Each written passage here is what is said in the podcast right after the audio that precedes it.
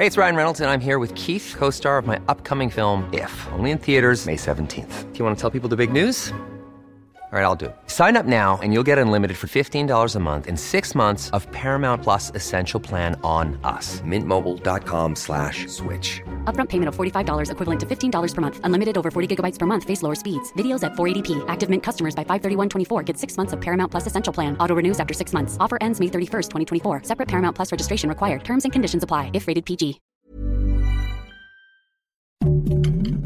Heraldo Podcast. Un lugar para tus oídos. Noticias del Heraldo de México.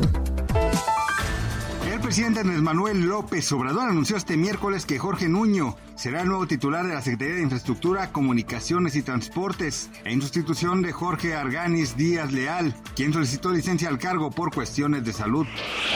El presidente Andrés Manuel López Obrador dijo que acordó con la jefa de gobierno de la Ciudad de México, Claudia Sheinbaum, que se concluya de forma anticipada el Mundial de Béisbol 5 para que el domingo 13 de noviembre esté libre el Zócalo y pueda llegar la marcha a favor del INE. Dijo que el conservadurismo siempre ha tenido mucha fuerza y lo interesante es que ahora se están manifestando. Estamos viviendo tiempos importantísimos, aspirantes a FIFIs, FIFIs, dirigentes de partidos conservadores manifestándose. ¿Cuándo se había visto eso? Recordó que el domingo, que es su cumpleaños número 69, estará con su familia en Palenque, Chiapas.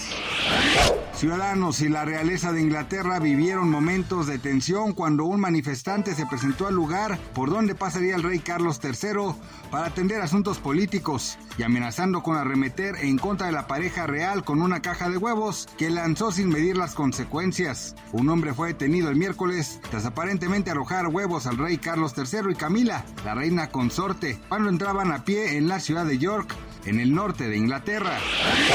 Impactados por la alta inflación y bajos ingresos, 7 de cada 10 mexicanos no les alcanza para comprar la canasta básica. Incluso no pueden comer tres veces al día y su capacidad de compra se ha reducido, según datos de la Alianza Nacional de Pequeños Comerciantes. En la presentación de la encuesta 18, Inflación y Carestía, Cuauhtémoc Rivera, presidente de la AMPEC, reveló que se vive una situación económica delicada, pues la canasta básica que contempla 38 productos a septiembre se elevó 1.42% con un costo promedio de 1.685.44 pesos, la cual ha quedado lejos de la capacidad de compra de la mayoría de los mexicanos.